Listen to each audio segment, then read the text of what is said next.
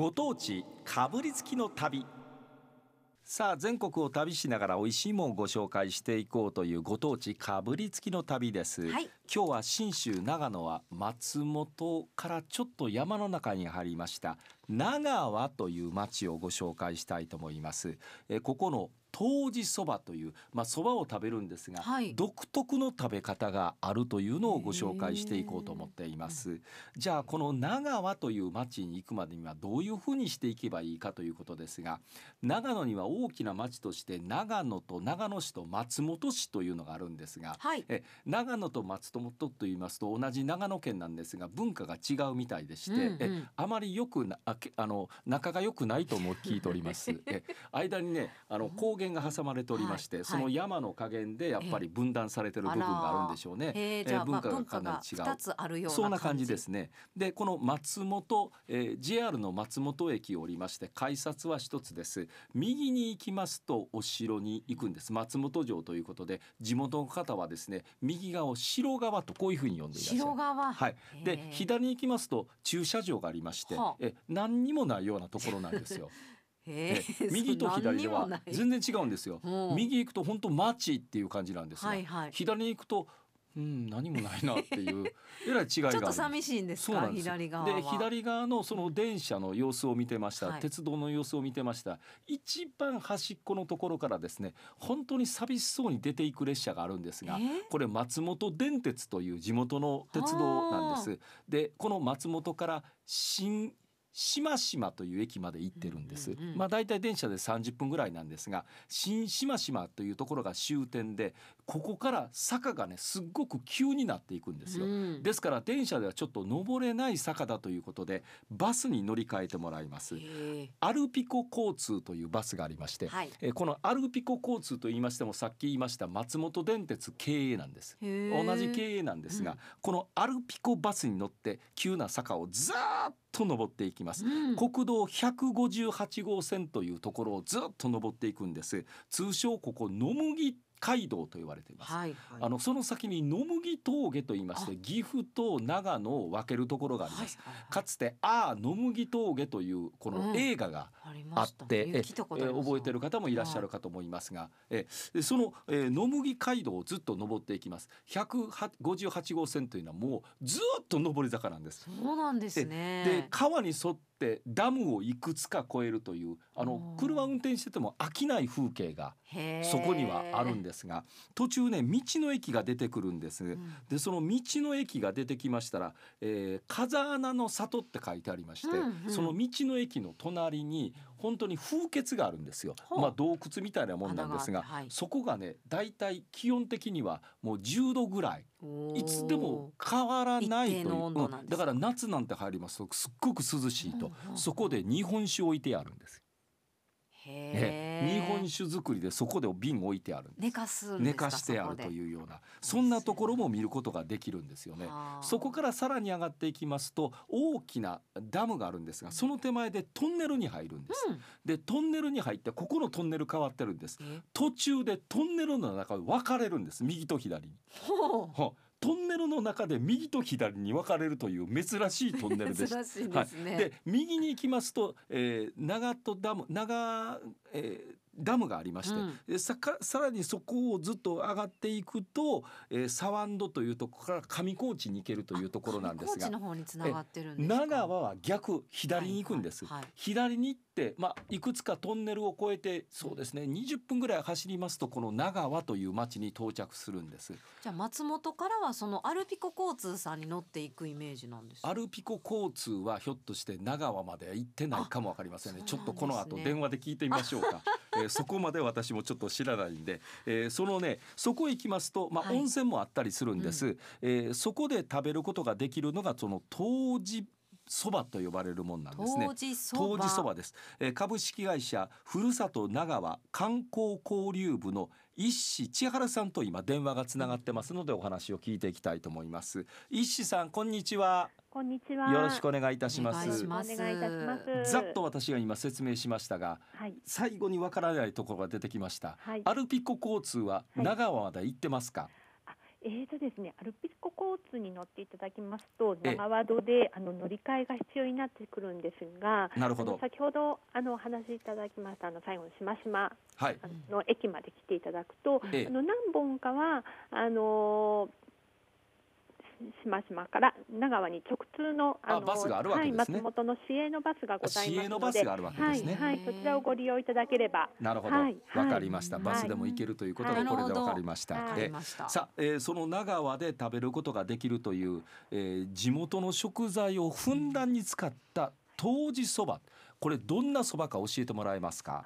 はい、えっと当時そばはですね、ええ。長和であの昔から食べてあの食べられていましたが、はい。あの特徴としましては、ええ。あのひしゃく型のカゴにあの冷たく締めたあのお蕎麦を小分けしてたお蕎麦を入れて、あのお鍋煮立ったお鍋に汁を煮立たせておいて、そこにあのくぐらせながらあの小分けにしたお蕎麦を温めて食べるお蕎麦です。でなるほど。うんはい、あのそばのしゃぶしゃぶというような形でイメージしていただくと分かりやすいかもしれません。あの言うたらちょっとえーひしゃくみたいなのあるんです小さなひしゃくみたいなのが、はい。はでそこに小分けされてるそばを。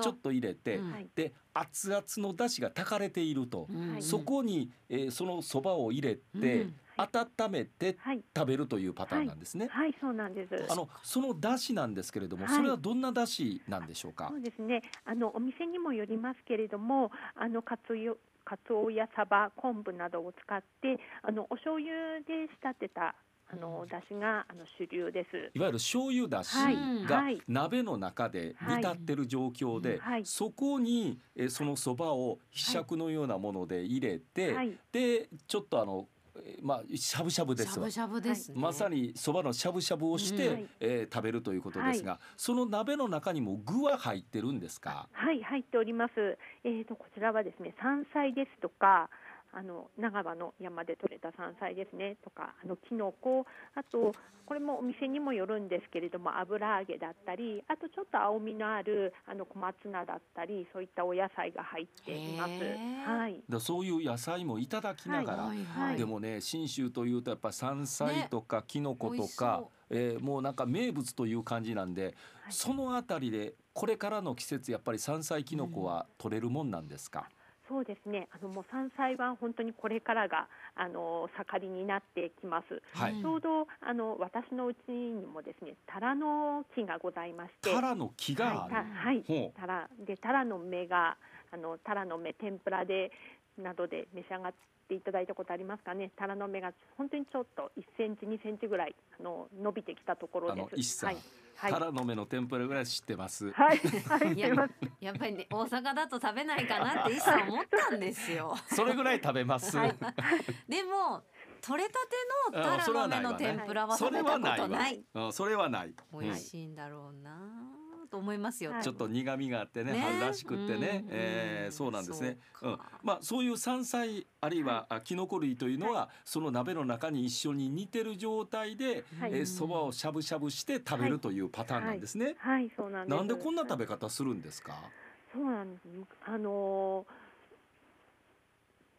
昔はですねこれを、あのー晴れの日のはあ、あのー客様をおもてなしするあの料理だったはあ、そそううなんです。晴れの日の料理なんですね。はいはいそうなんです。うん。あのそばそば切りあのそばの麺昔長野でおそば食べてましたけども、ええ。おそばはあのそば粉をお湯でかいて、うん。あ。のお団子にしのような形にしてそば餅だったりとか、あとそばがきだったりとか、ええ。まあそんな形で食べるのがあの一般的。一般的だったんですけれども、あのそば切りそばを切打って切ってっていうのは手がかかるものですからなるほど。はい、お客様をおもてなしする時のためのはあ。の料理ということで、なるほど。はい、そば自体はそのあたりで取れるんですか？あ。はい、あの地元でそばは栽培をしております。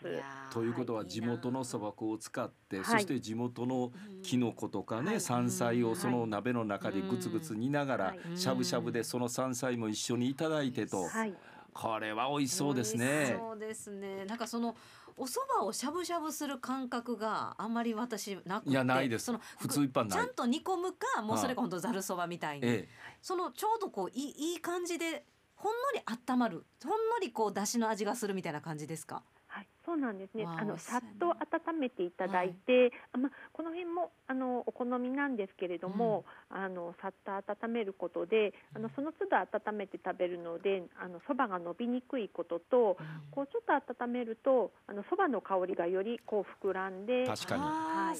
確かにです。そうですわ、へー。しかもまあ寒い地地域ですから、はい。やっぱあったかい方がいいですもんね、そうですね。その辺があるのかなと思うんですが、うん。ぜひ一度ねあの上高地に行かれましたらさっき言いましたトンネルを反対側左側の方に行っていただいて、車で20分ぐらいですよね。はい、ねそそれぐらいでですねえ長浜でその分かれたところから到着しますので、ええへーぜひそこまで足伸ばしていただいて、うん温泉もありますよね。はい、温泉もございます。ーうんうんで実際に今言ったこのそばの食べ方、うんえーさで食べさせてくれはるお店というのもありますよね。あはい、ございます。今長川地区内にあの当時そばが食べれるお店は4軒ございます。4軒あるということで、えはいなるほどまあ地元のこんな食べ方があるというそばでぜひ味わっていただけたらなと思い長野ますねといえば。お蕎麦は食べたいなと思はいう一つですから、こういうお蕎麦あるんですね。なかなかない食べ方ですからねうん。はい、どうも今日はありがとうございました。ありがとうございます。お待ちしております。えー株式会社ふるさと長川観光交流部の一志千春さんにお話をお伺いしました今日は長野県の松本市長川のそばご紹介しました